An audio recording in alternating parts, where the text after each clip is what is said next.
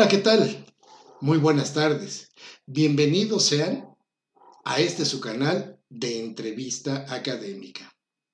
Hoy, hoy contamos con la presencia del, del maestro Roberto Antonio Falcón Espinosa.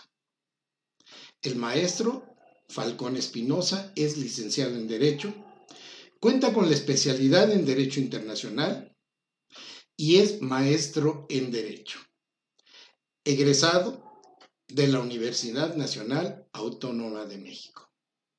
Maestro Falcón, bienvenido, muy buenas tardes. La verdad es que nos sentimos muy contentos y sobre todo honrados de su presencia en este canal. El tema, muy importante, una mirada al futuro de los organismos internacionales. Cabe precisar que los organismos internacionales cada vez toman más fuerza a nivel internacional y para nuestro país. Pero antes de entrar a este tema, quisiera, por favor, maestro, si me hace el honor de darnos una pequeña semblanza de su desarrollo profesional y académico. Bienvenido sea usted, maestro, adelante. Muchas gracias, profesor Ricardo. Eh, con la finalidad de contestar, eh, bueno, una breve semblanza va a ser la siguiente. Em, en materia académica, pues bueno, tenemos la, la, fortuna de conocerle desde hace muchos años, ya que ambos somos profesores en diversas universidades, lo cual hacemos con muchísimo gusto, con muchísima pasión, y pues en este caso, pues mi pasión es el derecho internacional, ¿no? Em, desde hace más de siete años somos docentes en diversas universidades, en la cual eh, impartimos diversas carreras, de, eh, bueno, sí, en diversas carreras impartimos clases, como son este, relaciones internacionales, negocios internacionales, derecho, administración, entre otras, ¿no? Y de esas clases que impartimos, pues nos enfocamos mucho a lo que es derecho internacional público, privado, eh, comercio internacional, aduanero, este, entre otras materias realmente, ¿no? Introducción al estudio del derecho, y pues realmente pues nos asignan diferentes eh, materias en las cuales gustosamente participamos. Em, por el otro lado, en materia em, curricular, pues hemos sido abogados litigantes desde el 2012 hasta la fecha, con muchísimo gusto, también con muchísima pasión, eh, intentando siempre aplicar en el ámbito del litigio los instrumentos internacionales. Y también por el otro lado, pues en, dos ocasiones hemos sido funcionarios públicos. Eh, eso sería eh, lo que más me gustaría destacar, entre otros aspectos, definitivamente los que llaman pues, un poquito la atención y para tampoco a, tomar más tiempo eh, en, en, esos, en esas minucias.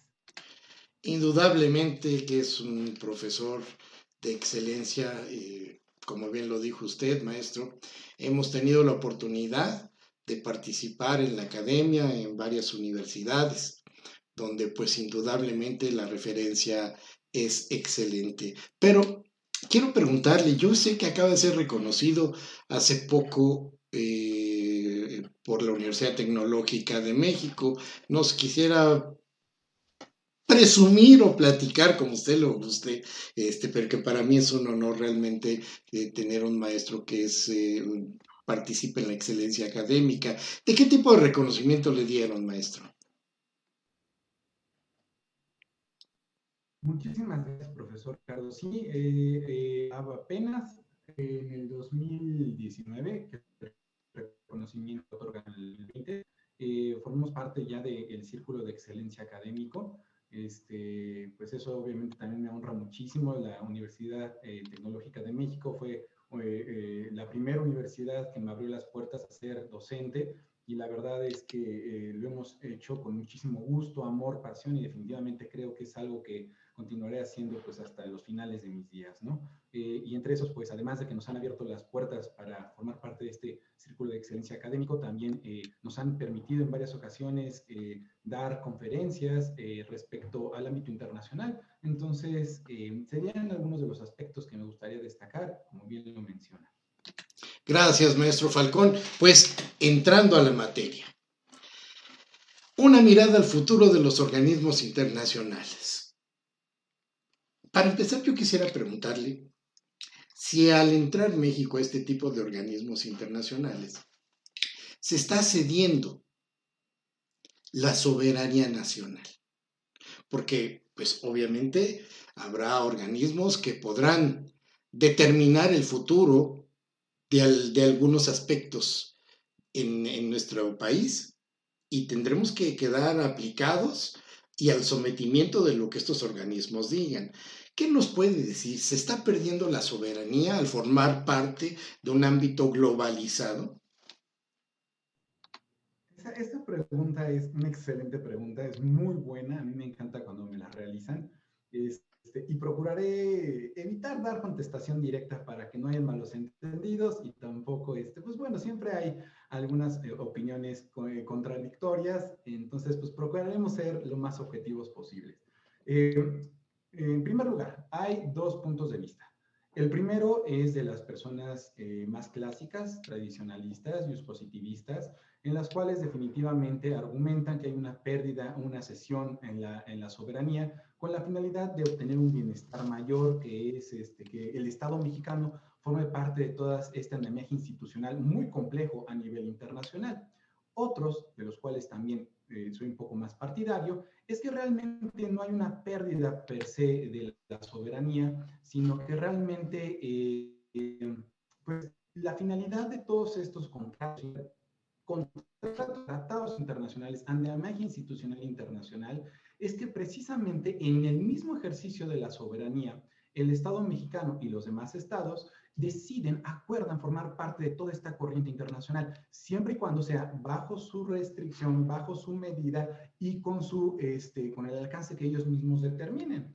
Entonces, aquí es muy importante eh, tener en cuenta que si México se abre a los tratados internacionales de ellos, de los cuales muchos son constitutivos de organismos internacionales, lo hace con intención de formar parte de toda esta corriente, eh, sí, pero, pero por su propia voluntad, en ejercicio mismo de su soberanía, sin ceder, bueno, sin perder propiamente la misma, ¿no? Eh, uno de los ejemplos con los cuales yo siempre manifiesto a mis alumnos que procuremos entender que la segunda corriente manifiesta que no hay pérdida de la soberanía, es un ejemplo del Brexit, ¿no? Que finalmente la Unión Europea se origina a través de una serie de tratados internacionales que culminan con la conformación de la Unión Europea. Y finalmente el este, Reino Unido pues determina eh, separarse de la Unión Europea porque pues bueno, ya no le conviene, ya no le agrada, ve varias políticas que están adoptando sus, sus, compañeros y dice pues bueno, yo de este barco decido separarme, muchísimas gracias, denuncia el tratado internacional y cumple con los mecanismos para la separación, ¿no?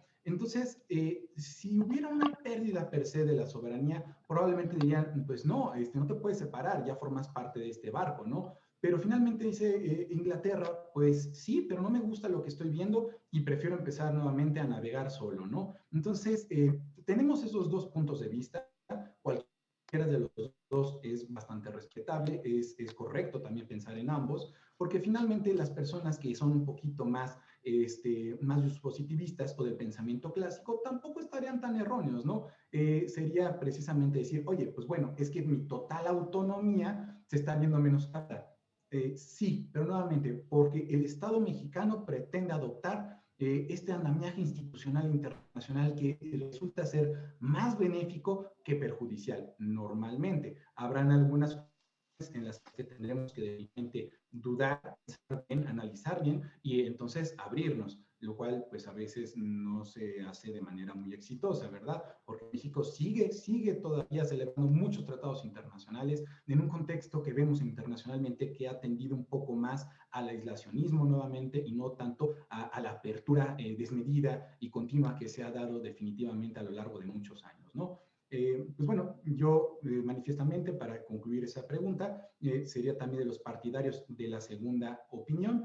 que sería propiamente que el Estado es la base misma de las relaciones internacionales y es precisamente en el ejercicio de su soberanía que el derecho internacional surge, emerge, se le sigue dando un alcance y una evolución y que si no les es conveniente en su momento son libres para determinar su separación o terminación de dichas obligaciones. Y por lo tanto, pues eh, sigo considerando que pues bueno, se, se, sigue teniendo una soberanía por parte de los estados, eh, un poco compleja, sí, definitivamente, pero que no se pierde el 100%, ¿no? Esa sería nuestra opinión al respecto. Maestro Falcón, ponía el ejemplo del Brexit en el caso de Inglaterra, pero no es lo mismo ser una potencia que no serlo. Nosotros somos un país en pleno desarrollo, seguimos en pleno desarrollo. Una nación como Inglaterra se puede confrontar, por así decirlo, con toda la comunidad europea, pero sus condiciones económicas la hacen ser un ente pues prácticamente soberano, sin dependencia ni codependencia de nada. En el caso de México, nosotros ya estábamos preparados para agregarnos a los tratados que hemos venido estableciendo. Sobre todo a mí lo que más me preocupa es en, el ámbito comercial. Y me preocupa, ¿por qué? Porque México es uno de los países que más tratados internacionales en el ámbito comercial tiene, pero que realmente no han sido todos exitosos. Perdón, y ahí pues obviamente estamos reconociendo ciertos organismos, ¿qué diferencia tendría que México pudiera tener la misma facultad o los mismos principios que Inglaterra para poder salirse de un tema? ¿Cree que estaríamos en condiciones? Excelente pregunta también, muy interesante. No, totalmente en eh, acuerdo con, con, con, usted, ¿no? Eh, definitivamente tenemos que atender más aspectos geopolíticos en la historia de México y de América Latina en general. Hablamos de condiciones eh, un tanto diferentes, ¿no? Eh, de estos MIT o, o, también este BRICS, de los cuales México pues, forma parte, realmente, como bien lo comenta, es un país en desarrollo. Eh, yo también siempre digo a mis alumnas, tomen en cuenta, vemos muchas cosas malas de México realmente, pero es un país que relativamente es bebé, acaba de nacer, eh, realmente cumplimos hace poco 200 años de la independencia y pues la historia siempre ha sido europea definitivamente. ¿no? Y contestando concretamente a las preguntas, eh, México se abrió en el 94 al TEMEC sí ha participado en el GATT, definitivamente, pero pues este fenómeno que yo siempre lo denomino como la Fórmula 1, por la velocidad impresionante, impactante y aplastante en la que evoluciona el comercio internacional y que México siendo totalmente eh, un país eh, totalmente aislado, en el cual, pues de hecho, normalmente hacíamos caso y hacemos todavía, de casos que eh, eh, nos determina los Estados Unidos, pues nos abrimos inmediatamente al comercio internacional y pues no tenemos, también, lo considero, la misma facultad, poder definitivamente que otros estados tienen en el mundo, ¿no? Entonces, ¿qué tan conveniente fue? pues bueno, era inminente, bueno o malo, eh, es todavía discutible, sigue siendo estudiado los efectos de, del, Telecan en México, un nuevo TEMEC que definitivamente pues como que se nos obligó un poquito, ¿verdad?, a formar parte de ese, de ese tren, eh, definitivamente por la administración norteamericana pasada, en la cual pues se colgó la medalla, finalmente lo logró, eso es muy cierto, eh, la negociación de un nuevo tratado internacional en materia comercial con México. Entonces, un tanto obligados, un tanto necesario para actualizar esas obligaciones, también muy discutible. Algunos en la academia consideran que eh, era bueno, que es bueno, que es benéfico, que probablemente tendrá buenos impactos este, comerciales, pero otros tantos, pues hemos visto en el sector automotriz que pues también no han sido tan benéficos, tan rápidos y que más bien estas nuevas obligaciones que plantean este estos tratados internacionales este, son grandes retos descomunales definitivamente que México tiene que hacerle frente, ¿no? Entonces, eh, bueno, yo iría por esa parte. Eh, eh, concuerdo definitivamente en esa problemática internacional y también origina, la verdad, ese es meramente un punto de vista muy personal, que también México a la vez indiscriminadamente a los tratados internacionales se ha también dejado este, a un lado la importancia de la autonomía nacional de la soberanía nacional efectivamente y de ciertos sectores que son totalmente eh, sensibles, ¿no? Que, tendríamos que cuidarlos un tanto más, pero bueno, ya se contrajeron ese tipo de obligaciones internacionales y ahora dar marcha atrás sería un poco más eh, difícil, perjudicial. Ahorita vemos varias reformas en materia energética eh, y vemos otras tantas más que definitivamente tenemos que cumplir por las obligaciones que este, acabamos de firmar este, definitivamente con el nuevo TEMEC, ¿no? Entonces, eh, es un tanto complicado para México, Latinoamericana en general, eh, por todos estos eh, problemas que se han surgido o que han surgido en el ámbito internacional en materia comercial, social, político y de todos los demás, ¿no? Y pues bueno, finalmente el TEMEC contempla muchos de ellos, entre esos también materia laboral, materia este, ambiental, etcétera, ¿no? Entonces, sí, sí, sí, sí es un gran reto que México enfrenta, definitivamente, a diferencia que otras potencias que inclusive, pues bueno, forman parte del Consejo de Seguridad y que por alguna razón, pues siguen teniendo controles, poderes eh, diferentes eh, a, los demás estados eh, en vías de desarrollo, subdesarrollados, en un tipo de desarrollo en otras ocasiones, ¿verdad? En otros casos. Maestro Falcón, déjeme, son demasiadas cosas que se me vienen a la mente en función de los organismos internacionales.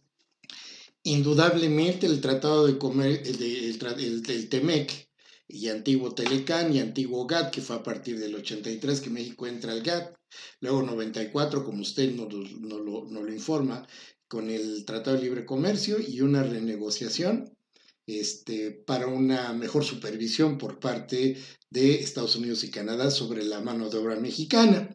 Eh, sí, me queda claro que ahora vamos a tener y lo platicaba en otra plática con el, eh, con, el licenciado, este, ah, se me fue ahorita su nombre, pero ahí hablábamos del outsourcing.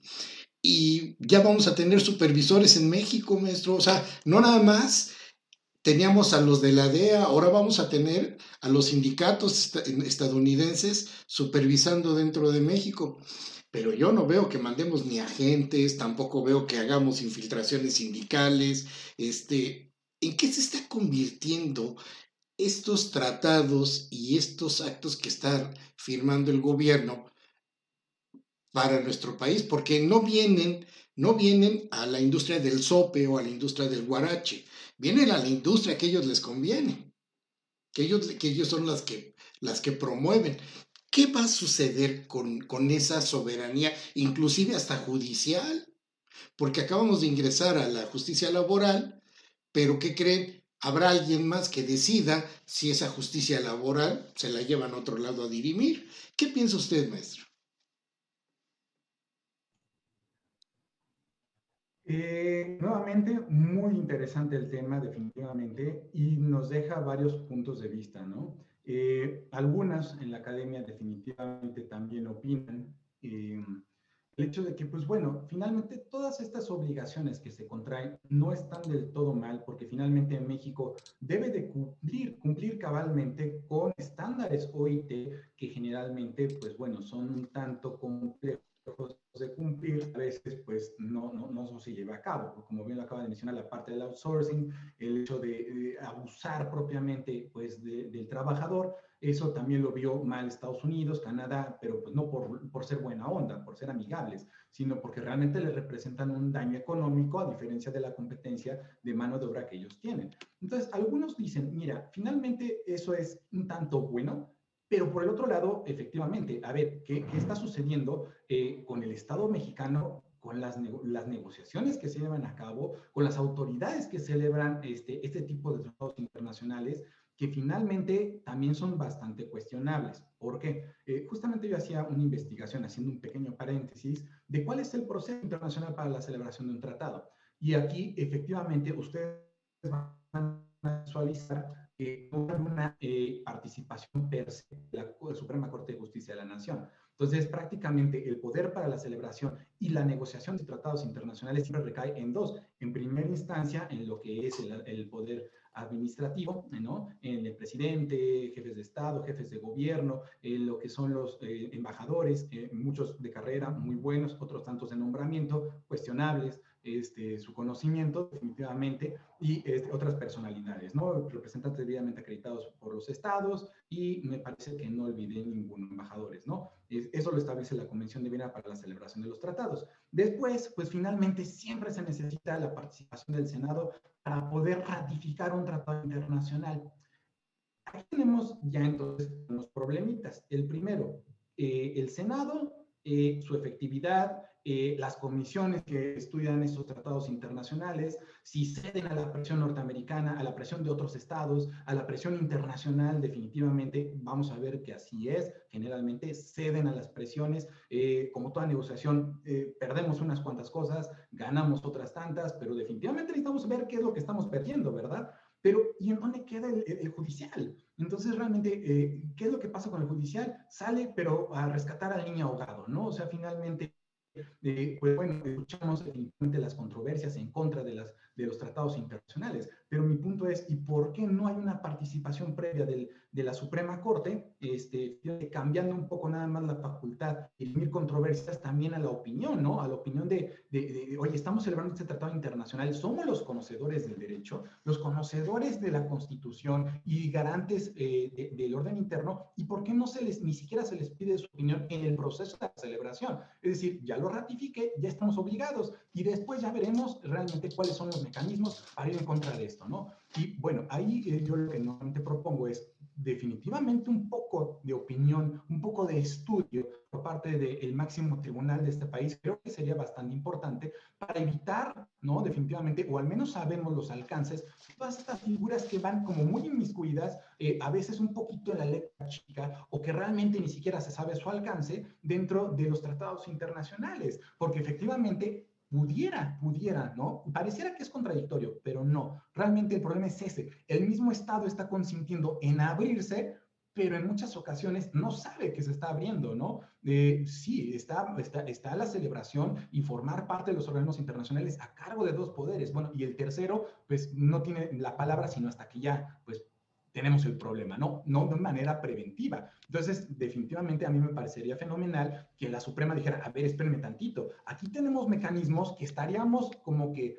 cediendo, ¿no? Cediendo un tanto de la soberanía. No podemos estar a expensas de que nos estén revisando otros. Bueno, si fuera un organismo internacional, ok, pudiera ser, ¿no? Pudiera ser para que nos revisen a todos los estados. Pero por parte de un estado o de otros dos estados que nos revisen que, estén en esta facultad realmente de saber si estamos cumpliendo con esos estándares o no, eso sí es un problema mayor, definitivamente. Un problema que no se debería tampoco tolerar, ya apelando un poco a mi ámbito un poquito más tradicionalista, porque no podemos permitir ser sujetos de vigilancia de otros estados, de organismos internacionales, lo entendemos, definitivamente, ¿no? Porque en teoría deberían de vigilar a todos los estados, no nada más a unos, sino a todos y estamos consintiendo formar parte de ellos. Pero que otros estados nos estén vigilando no es el mecanismo adecuado, definitivamente no, estoy totalmente en contra, pero eh, ya manifesté el por qué se suceden este tipo de cosas, ¿no?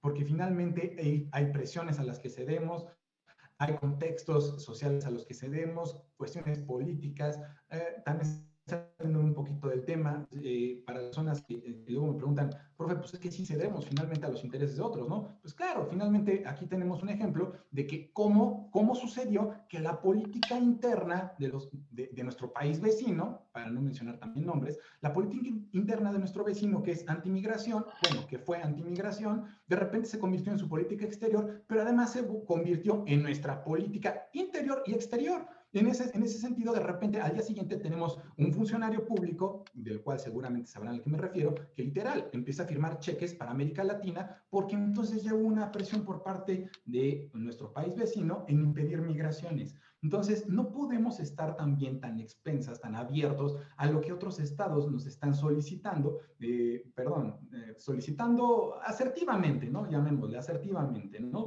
Este, porque finalmente, efectivamente, ¿en dónde está la soberanía, no? Y excusándose con una imagen, con una máscara, una máscara falaz de aquí está mi tratado, y eso me faculta pedirte eso. Espérame tantito. No, el tratado está encaminado siempre a la buena fe, al desarrollo adecuado, a la cooperación entre los estados. No firmo el tratado, pero haces lo que yo quiera. Justamente ayer que impartían ustedes eh, el seminario de contrato de de arrendamiento, pues definitivamente es, oye, réntame. Pues sí, pero pues prácticamente es un contrato de adhesión en el cual tú tienes todo de perder y yo todo de ganar. Entonces, también, pues eso no es muy armónico, no es muy benéfico, no es muy respetuoso de la buena fe, de la cooperación internacional, sino que más bien dentro de, de un tratado internacional pueden estar esos mecanismos de eh, cooperación obligatoria, ¿no? Este, definitivamente, eh, y que no visualizamos.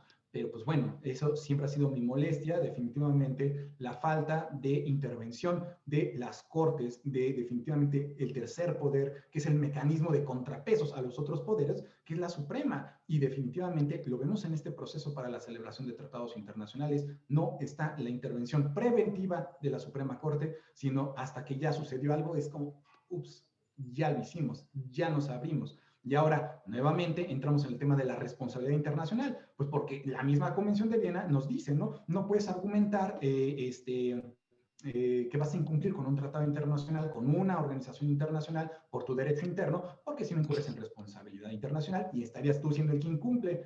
Bueno, pero es que pues, me obligaron. Pues sí, pero cediste, ¿no? Y propiamente, manifiestamente nadie te obligó para que no puedas demandar una nulidad a un tratado internacional, ¿no?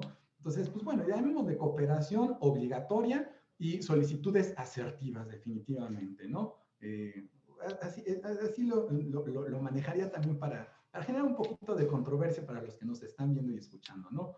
Este, pues bueno, sería nuestra opinión al respecto, definitivamente. Pareciera, insisto, que nos contradecimos, pero no. Recordemos siempre lo que es el deber ser muy hermoso, también los tratados internacionales y los organismos hay un deber ser muy hermoso, pero lo que es pues es diferente. Claro, maestro. Y déjeme, déjeme decirle, ya que estamos entrando en esto, no, puedo ser, no podemos ser ajenos a lo que está sucediendo ahorita en México. Es una, está revolucionado el país. Usted hablaba perfectamente y me queda claro que la Suprema Corte de Justicia debe de intervenir y de hecho, de hecho, eh, usted me corregirá, este maestro Falcón, en la ley de tratados internacionales, en la que firma una, la, creo que la 54 legislatura, hace que intervenga la Suprema Corte de Justicia, siempre y cuando el tratado no forme parte de leyes contrarias a las nuestras, a las que ya tenemos. Pero me llama la atención que hoy, y voy a hacer a lo mejor no me gusta meterme mucho en asuntos de hoy, pero pues esto viene al punto. Viene al punto lo que estamos viendo hoy, la reforma energética, porque la, la reforma eléctrica y la reforma energética del 2014. Si existe, y, aquí me queda, este, siempre escucho a, a la gente opinar y gente que son académicos también, donde dicen es que va a ser un serio problema para el país, pero no, no hablan de lo que usted nos está hablando, que debió haber intervenido en ese momento la Suprema Corte de Justicia, establecer que estaba viniendo en, contrainterés de las leyes y los intereses comunes de los mexicanos y haber hecho una modificación, hasta inclusive en las tasas, en los precios, en la participación Hoy, hoy y, ayer salieron casualmente 11 fallos de suspensión contra esa ley que tenía no menos, no más de 24 horas de haber sido publicado. Entonces, ¿qué pasa con el Poder Judicial? ¿Qué pasa con el Poder Judicial? Es más, si, si, ellos hubieran tomado la referencia del fallo de ayer, hubieran tenido que ir a la, ley del 2014, donde se estaba contraviniendo el interés público y colectivo. Y la referencia no hubiera sido esta ley, sino el análisis desde la anterior, porque todo tiene un antecedente. Entonces, ellos no pueden, los, los jueces de, distrito, ni la Suprema Corte, ni los tribunales colegiados pueden ser ajenos a los antecedentes que dan origen a esto. Ahora, ellos están para velar por la Constitución y la Constitución es la ley que nos protege, digámoslo así, y que nos hace una sana convivencia de buena fe. Entonces, sí, es cierto y tiene usted toda la razón. Cuando se firma un tratado internacional, ya no se debe de dar por hecho que las leyes no contravienen el interés general o, en contra de una ley que ya está puesta. porque eso ha sido falso. Entonces aquí habría que preguntarle a esos analistas, y quiero su opinión, a esos analistas y esos académicos que están opinando, que a veces me parecería que gozan de decir, el Poder Judicial ahorita está haciendo esto, ¿y antes? ¿Y antes por qué no intervino? Fíjense que todavía no hablamos de, de, instituciones internacionales, pero pues yo creo que aquí viene mucho esa parte, ¿por qué seguimos aprobando tratados internacionales? Y ya nada más por último, ¿debería de intervenir con un antecedente la Suprema Corte de Justicia o el Poder Judicial en el nivel que se encuentre para tomar una decisión, maestro? ¿Qué piensa usted? Eh, son, varios comentarios, espero, no omitir alguno y si lo realizo, por favor apóyeme. Eh, aquí tenemos un problema muy serio, muy, muy, muy serio. El problema consiste, eh, bueno, espero no herir sensibilidades y opiniones de la gente en general, pero realmente tenemos que el derecho internacional en general se desconoce. No tenemos un estudio, un conocimiento básico, pero eso nos incluye a todos, a todos los operadores jurídicos que somos docentes, que somos estudiantes de derecho, porque luego los estudiantes repiten lo que los profesores dicen. Confiamos en los profesores, pero a veces el profesor también, el, argumento que tiene, de dónde lo sacó y, cómo es que surgió ese, esa información. Pero luego el alumno se vuelve juez, el, alumno se vuelve juez, se vuelve, este, pues bueno, se vuelve autoridad en diferentes niveles. Y pues bueno, tenemos una situación descomunal de un eh, desconocimiento absoluto del derecho internacional, ¿no? Eh, y aquí viene por qué digo que hay un desconocimiento del derecho internacional. Primero, eh, sí, tenemos la ley eh, efectivamente de la celebración de los tratados, que en lugar de poner cosas buenas, nos deja más cosas malas, nuevas figuras jurídicas que realmente no sabemos cuáles son sus alcances, estos acuerdos interinstitucionales y todo. Entonces es, y bueno, ¿y eso qué me dejó? Y, bueno, y si supiéramos un poco más en general de derecho internacional, eh, sabemos que de hecho la Convención de Viena para la celebración de los tratados, bueno, siempre digo para la celebración, la palabra correcta es sobre la celebración de los tratados de 1969, es constitución, es derecho interno, pero desde 1969. Y ahí nos dicen el ABC de cómo celebrar un tratado internacional, cuáles son sus alcances y cuáles son sus repercusiones. Entonces, de hecho, ese tratado es orden interno, lo tenemos como ley, bueno, lo tenemos como ordenamiento jurídico que deberíamos de seguir. Entonces, ¿qué es lo que resulta? Tenemos catedráticos, tenemos jueces, tenemos funcionarios que en su vida han tocado la ley para la celebración de los tratados de 1969, de la Convención de Viena. Entonces, si no conocemos ni siquiera su existencia y no sabemos cuál es el alcance, pues definitivamente tenemos un problema jurídico muy grave. Em, intentaré hacerlo más concreto.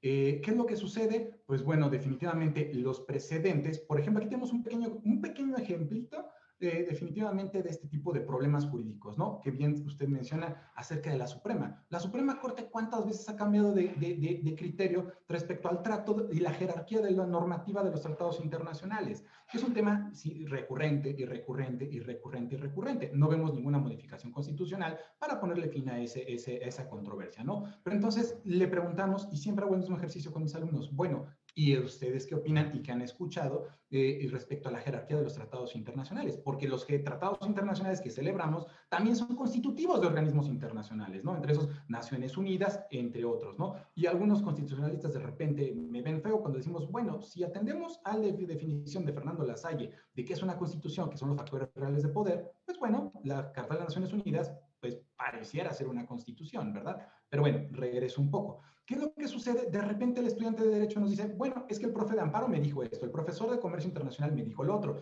Entonces, los de Comercio y los de Derecho Internacional nos entendemos. Entonces, casi siempre decimos lo mismo. Pero extrañamente también coincidimos con los constitucionalistas. ¿Y qué es lo que sucede? Tenemos tres criterios y el alumno no sabe ni cuál es el verdadero, ¿verdad? Que es este, la supremacía constitucional, que el tratado internacional se encuentra a la par de, la Constitución, que eh, los tratados internacionales se encuentran eh, por encima de la Constitución y las obligaciones.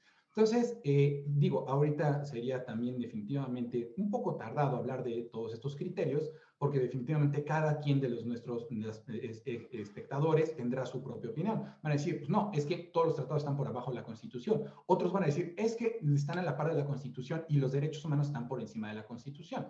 Yo nada más eh, termino con lo siguiente, ¿no? Todo esto se origina definitivamente por un cambio de criterio constante de la Suprema Corte de Justicia, porque también en su momento eh, pareciera que carecía un poquito de conocimiento al momento de hacer estos estudios, estas, estas, eh, llevar a cabo estas jurisprudencias y finalmente, pues bueno, cambiaron. Algunos van a decir, no, es que no es que estuvieran mal la Suprema, fue evolucionando. Sí, muy válido, pero definitivamente lo único que hacen es dejar mucho más dudas de cuál va a ser, uno, el papel de la Suprema Corte eh, como intérprete del, derecho internacional y del orden interno. Oye, pues dime entonces, ¿cómo, cómo, cómo digiero, cómo trato esas obligaciones internacionales? Y ni hablemos ahorita de, los, eh, de, las sentencias de las cortes, de las resoluciones de los organismos, porque no nos dicen cómo hacerlo. Entonces, realmente hay varios criterios jurisprudenciales, pero finalmente eh, la palabra vinculante, obligatorio, son cosas diferentes, por cierto, ¿no?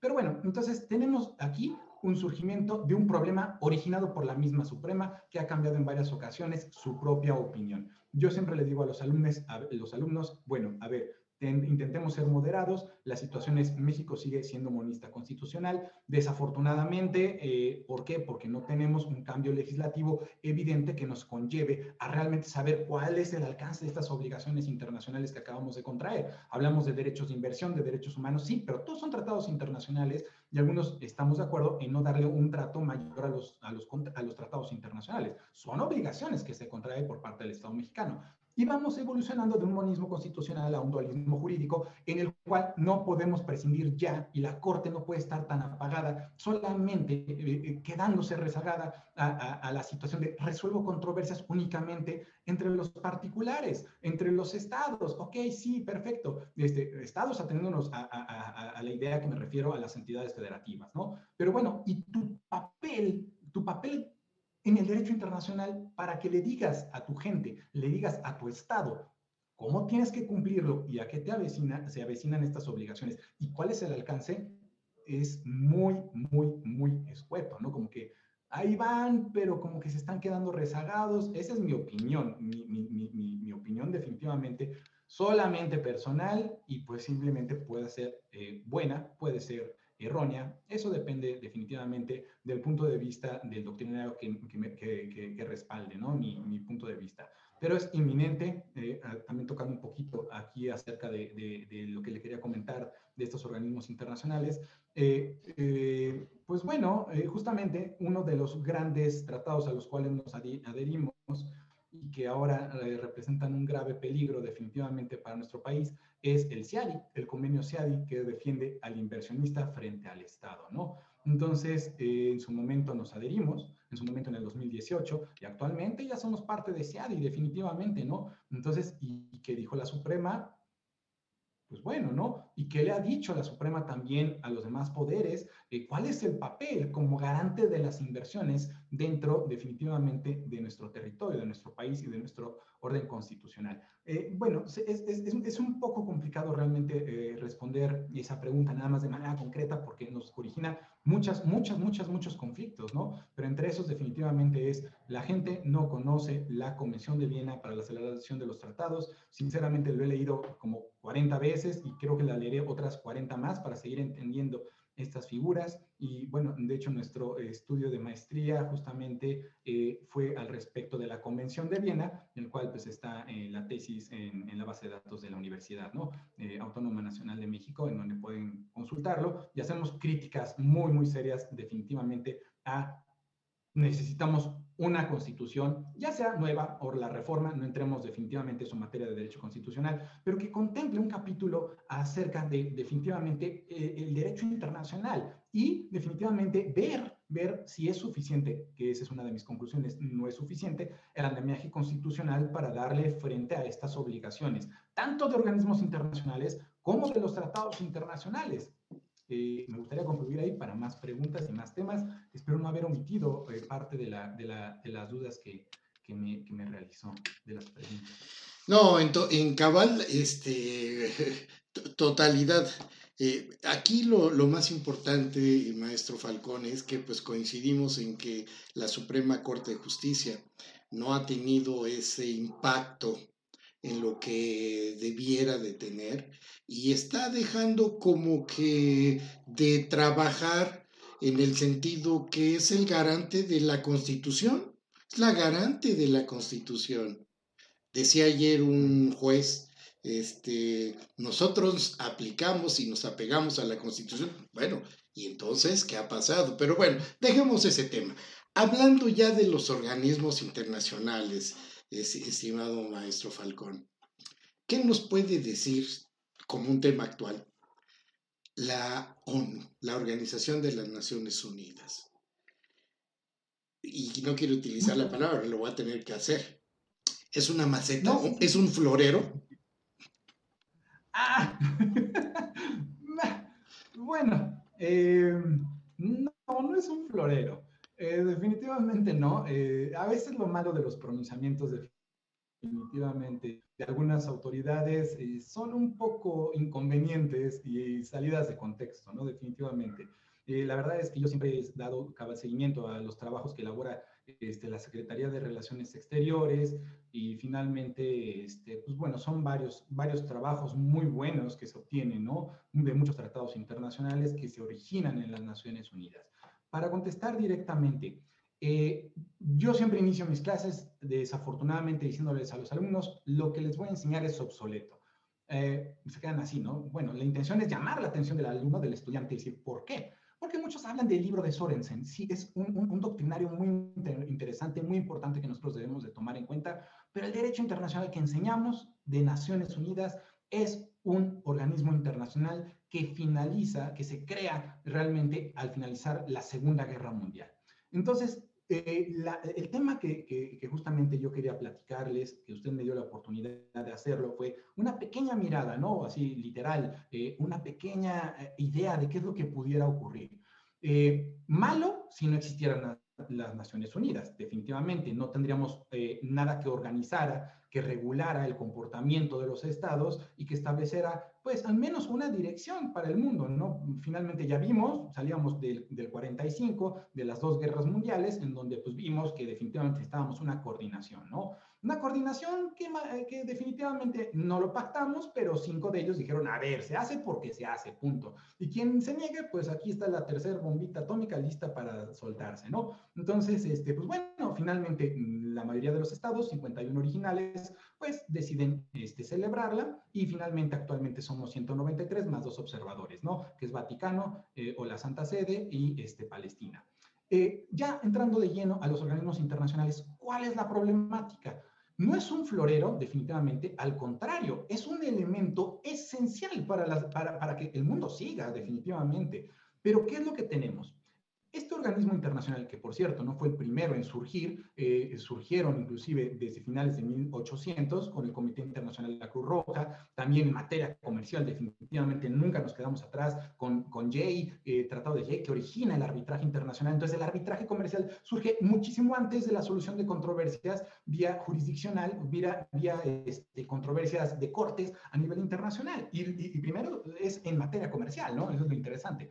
Pero bueno, ¿qué es lo que sucede? Tenemos un organismo internacional mm, recién creado que realmente es un parteaguas porque en el 45 también como eh, se refuerza realmente el sujeto clásico desaparece, que nada más era el Estado, y surge el derecho internacional moderno con los organismos internacionales. Muy nuevo, muy novedoso, muy bueno, excelente. Estamos en 2021 y desafortunadamente sigue siendo exactamente el mismo mecanismo, los mismos poderes que siguen rigiendo y no le agrada mucho a muchos estados definitivamente que este, el derecho creado en el 45 siga imperando en el 2021, ¿no? México actualmente forma parte del Consejo de Seguridad como miembro no permanente del mismo, que durará en su encargo dos años, y ahí van a encontrar en las noticias definitivamente que un tema de la agenda de México era propugnar, pues tal vez por un cambio en la constitución de este Consejo de Seguridad, en ampliación definitivamente de los miembros permanentes y de los miembros este, temporales también del Consejo, ¿no? Entonces, ¿qué es lo que sucede? Actualmente, realmente será efectivo un mecanismo creado en el 45 para responder a la problemática internacional. ¿Cuál problemática internacional?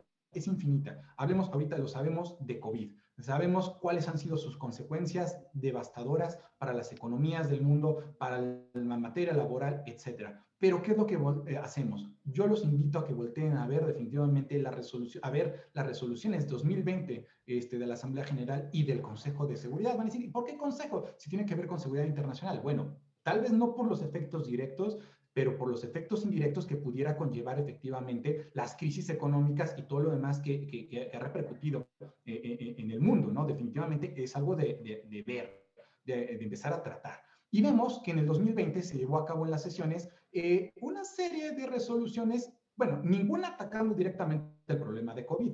Y eso realmente es un poco llama, llamativo porque desde 2019, finales, ya sabíamos que existía COVID, ¿no? Entonces, no hubo un pronunciamiento eh, directo propiamente por las Naciones Unidas en la Asamblea General. ¿Por qué digo directo? Porque realmente sí hay dos resoluciones que ustedes pueden consultar, eh, que les digo cuáles son los números, aquí los teníamos este, a la mano, y que son la resolución... Eh, Asamblea General, resolución 75, diagonal 225 y si mal no recuerdo la 226, que se refieren propiamente eh, a los temas em, del nuevo orden económico internacional y a la migración. Entonces, en estas resoluciones de esos temas que ya decían, eh, que ya, estaban planeados para eh, tratarlos en la Agenda 2020, empiezan a decir, oigan, ¿se acuerdan que, bueno, lo estoy parafraseando y obviamente a algunos no les gusta lo que digo, ¿verdad? Entonces, parafraseándolo, dicen, ¿se acuerdan del plan de, eh, desarrollo de las Naciones Unidas a 2030? Hay que reforzarlo.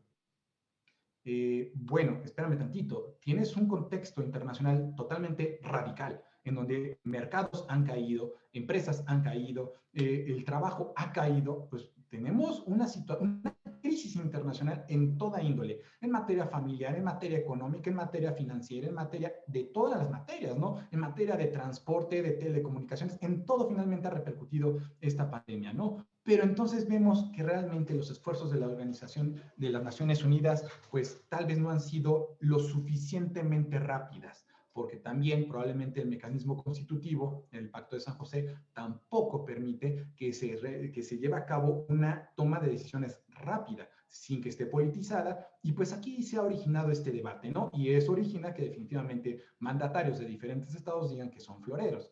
Entonces, pues no vemos efectivamente que taquives rápido. Esa es una de las grandes críticas a estos organismos internacionales viejos, grandes, eh, tal vez no tan eficientes, y precisamente para eso era el tema que quería tocar el día de hoy. Eh, ¿Qué es lo que tenemos que hacer? ¿no? Eh, Organización Mundial de la Salud, muy criticada definitivamente, sabía que estaba el problema, habían escuchado hablar de esto, y cuáles fueron las medidas que se tomaron de investigación y de prevención y de recomendación a los estados. Y dos, los estados que hicieron con, las, con, la información que tenían. Fue como, ah, pues bueno, está muy bien, muy bien y para México fue, oye, es de los países que menos has cumplido con enfrentar estas obligaciones internacionales, con hacerle frente a, este, a, esta, pandemia, ¿no? Entonces, eh, ¿qué es lo que está sucediendo? A lo que voy es a lo siguiente. Organismos internacionales deben de tener nuevas modificaciones reforzando la coercibilidad que pudieran llegar a tener. Algunos van a decir, pero ¿cómo? Estaría en contra de la soberanía. Bueno, eh, tal vez eh, en algunos sentidos, lo sabemos, organización, eh, organización bueno, las Naciones Unidas a través de sus diferentes órganos principales tienen la facultad de sancionar y de castigar a los estados que no cumplen con las medidas que adopta la organización, ¿no? Porque sea en beneficio de la comunidad internacional. Pero bueno.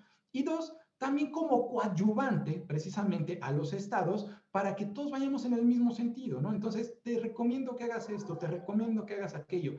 Pero esas recomendaciones pues simplemente quedan como una mera opinión de, yo les digo a mis alumnos, pues es como si ustedes me recomendaron usar una corbata roja. A lo mejor lo tomo, pues a lo mejor no, a lo mejor me importa, a lo mejor no me importa.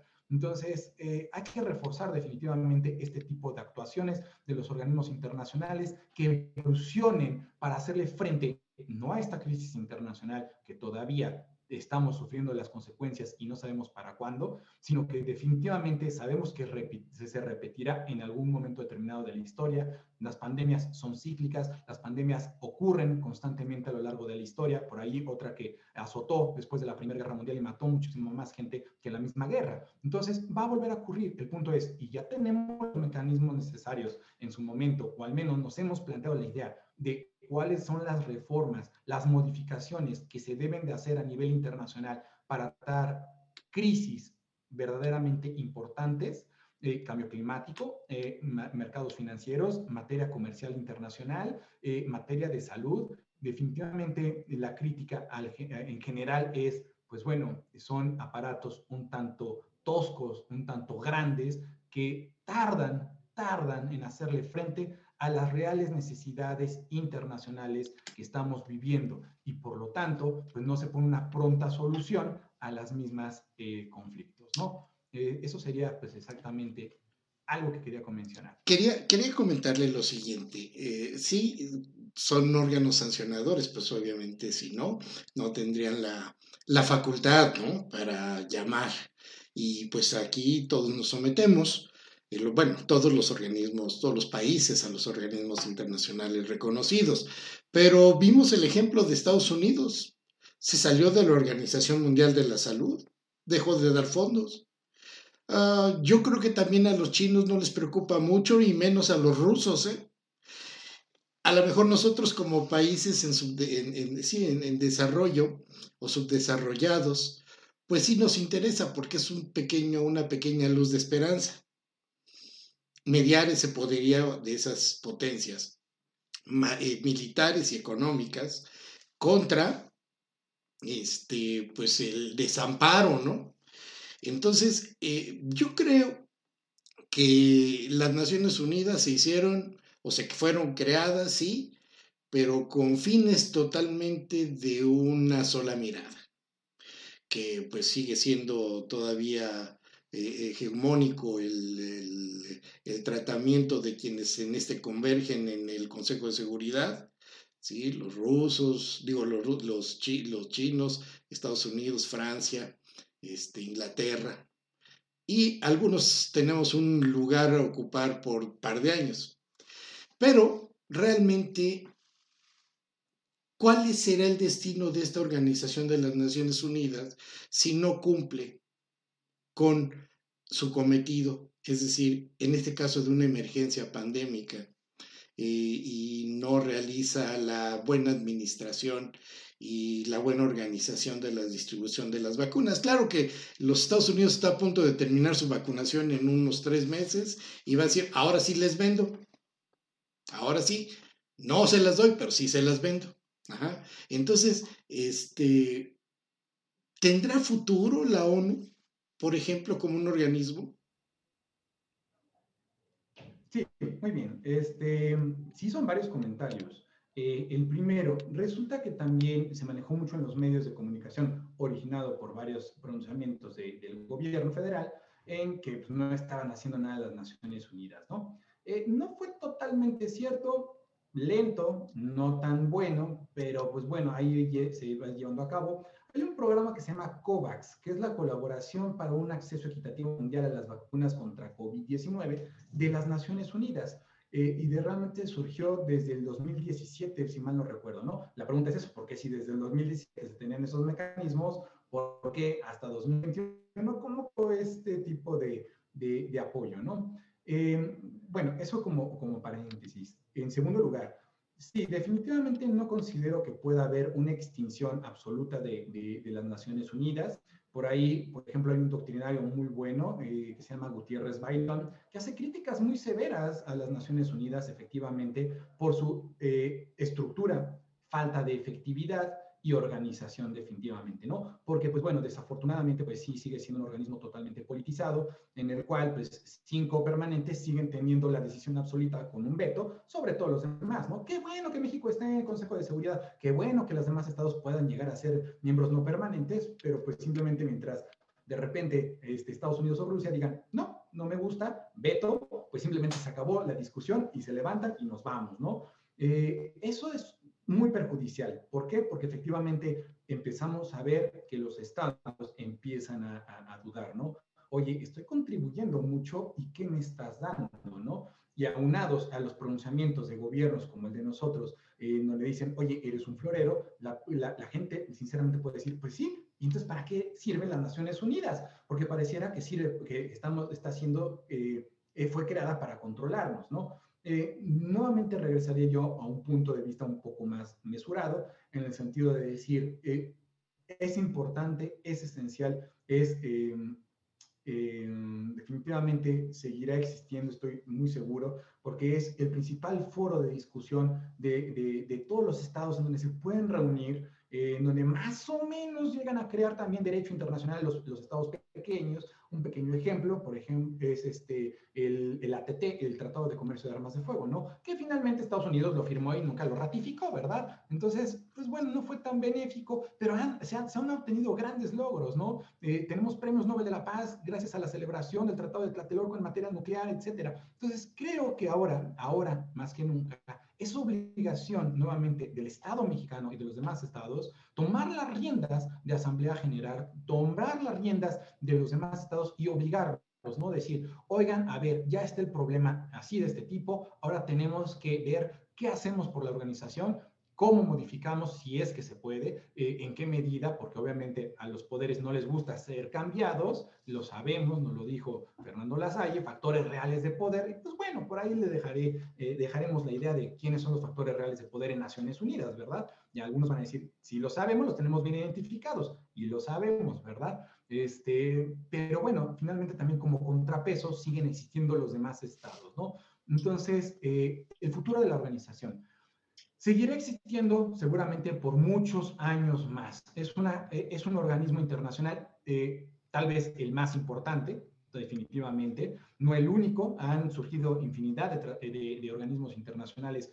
eh, especializados de las mismas Naciones Unidas u otros tantos que no tienen nada que ver con Naciones Unidas, pero que coadyuvan a las Naciones Unidas para generar cierto tipo de políticas para el mundo, ¿no? Entonces, eh, ¿cuál es el futuro? El futuro definitivamente tiene que ver eh, eh, queda en manos de los estados, queda en manos también de las organizaciones civiles, de, la propia población, en presionar a los gobiernos, en, crear este tipo de iniciativas que realmente deben de ser tomadas en consideración. Lo vemos con muchos embajadores de la buena voluntad, etcétera, y otro tipo de factores que tienen voz en Naciones Unidas, de nuevamente este, incentivarlos a que realmente ya se tome una decisión eh, efectiva para los temas que vienen para el futuro.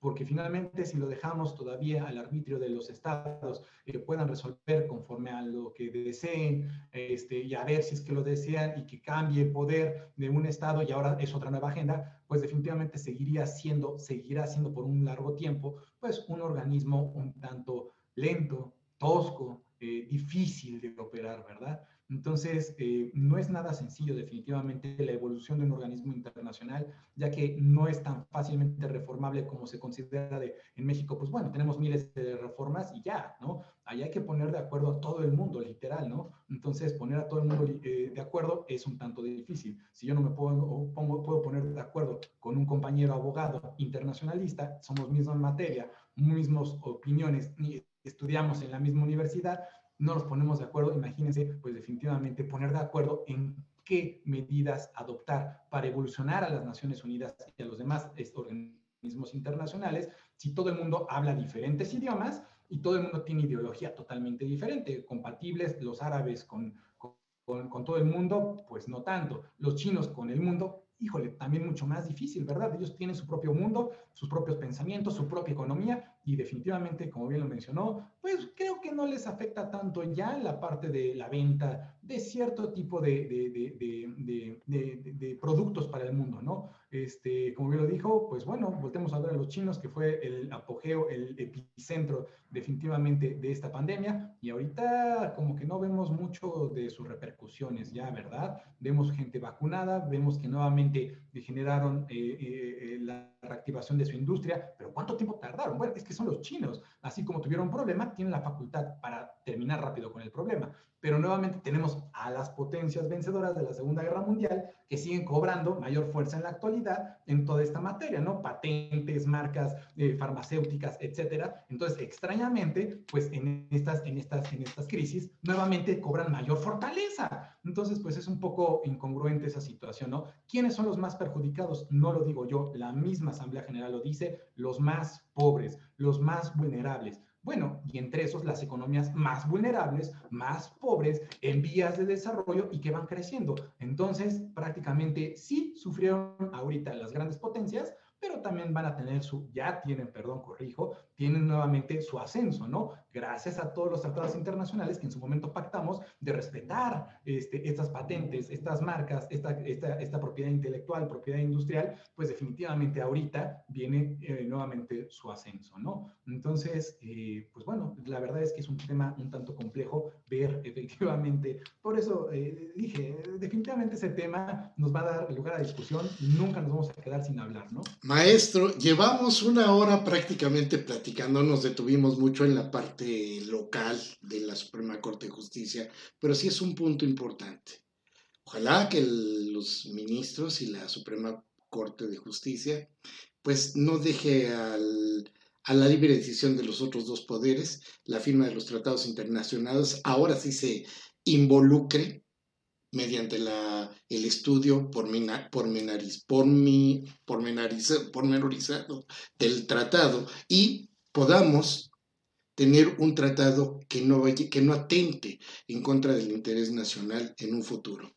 Maestro Falcón, alguna una última intervención y en esa última intervención algún este, correo electrónico para que si alguien de los del auditorio desea contactarlo, por favor, adelante, maestro. Sí, muchas gracias. Eh, nada más a manera de un pequeño comentario, ¿no? bueno, serían dos. La primera, debemos leer y conocer cabalmente la Convención de Viena sobre la celebración de los tratados de 1969. Es obligación de todos los operadores jurídicos para efectivamente conocer y comprender qué es el control de constitucionalidad y el control de convencionalidad que existen desde hace muchos años y todavía no se logra comprender hay diplomados que están impartiendo efectivamente ahorita la Suprema Corte, que el primer módulo consiste en eso, que la gente entienda por, por, por, fin este, este fenómeno, ¿no? Y de todas maneras queda mucho por trabajar, ¿no? Y hay muchas eh, figuras, por ejemplo, nada más lo dejo a manera de comentario como para otra intervención, sí hay, sí hay, no es totalmente falaz la idea de que un tratado internacional pueda contradecir el orden interno, ¿no? Este, nada más se los dejo a manera de comentario también para que pues, lean un poquito de esa investigación que realizamos. Existe la aplicación provisional de un tratado internacional, la cual ni siquiera por un momento determinado necesita la aprobación del Senado. Entonces, ahí tenemos otro pequeño problemita. ¿Cuáles? México ha celebrado cinco, ¿no? Este, y número dos, eh, iríamos a la parte, entonces, eh, para concluir la idea de los organismos internacionales. Eh, son factores, son sujetos del derecho internacional que en el futuro definitivamente se debe de reforzar su importancia, su efectividad, efectividad para que puedan ser agentes coercibles eh, definitivamente en las tomas de decisiones de los estados y que los obliguen definitivamente a tomar las medidas que no atenten en contra de la comunidad internacional, ¿no? Entre esos, las omisiones también son algunas situaciones que se tienen que regular, ¿no? Y en segundo lugar, eh, definitivamente eh, exacerbar, trabajar más en la coadyuvancia, en este factor de las resoluciones que tienen los mismos organismos internacionales para este, generar política para el mundo, generar derecho internacional, tratados internacionales y que realmente tienen una relevancia mayor, ¿no? Entonces, esos dos factores se tienen que trabajar con la finalidad de que ahorita en pandemia, eh, bueno, ya tenemos el problema, sí, pero el problema para cuándo se va a resolver, no lo sabemos, pero tenemos muchas crisis que tienen que ser tocadas, que tienen que ser abordadas y que los mecanismos idóneos no van a ser los estados, ya lo sabemos, como sujetos del derecho internacional. No, eh, el primer lugar en la línea de defensa debe de estar definitivamente los organismos internacionales que deben tener una mayor actividad que, eh, que incentiven la actuación de los estados y que sea una actuación efectiva definitivamente, ¿no? Sería este, todo y pues este, nuestro correo electrónico es el de roberto.falcon arroba efabogados.com, en donde podemos resolverles sin lugar a dudas en cualquier momento eh, cualquier planteamiento que tengan, cualquier duda, cualquier comentario que deseen realizar, así como también nos pueden seguir en los diferentes medios este, digitales, Instagram, Facebook, etcétera, como Roberto eh, Falcón definitivamente. Y más que nada, profesor Ricardo, le agradecemos muchísimo por la oportunidad de poder exponer nuestras ideas en, este, en esta área, definitivamente en este foro de discusión este, eh, elaborado para los docentes. Le agradecemos muchísimo. Maestro Roberto Antonio Falcón Espinosa, le agradezco mucho su participación. Fue un honor contar con su intervención especialista en Derecho Internacional eh, me quedo este, con, con el agrado de pues extenderle una invitación en un futuro, una nueva invitación para que nos haga el honor de acompañarnos. Maestro, muchas gracias y a ustedes amigos de Entrevista Académica. Les agradecemos mucho sus visualizaciones y les invitamos a que se suscriban a nuestro canal de Entrevista Académica. Por hoy Solo me resta esperarlos para nuestra siguiente entrevista aquí. Muchas gracias y muy buenas noches.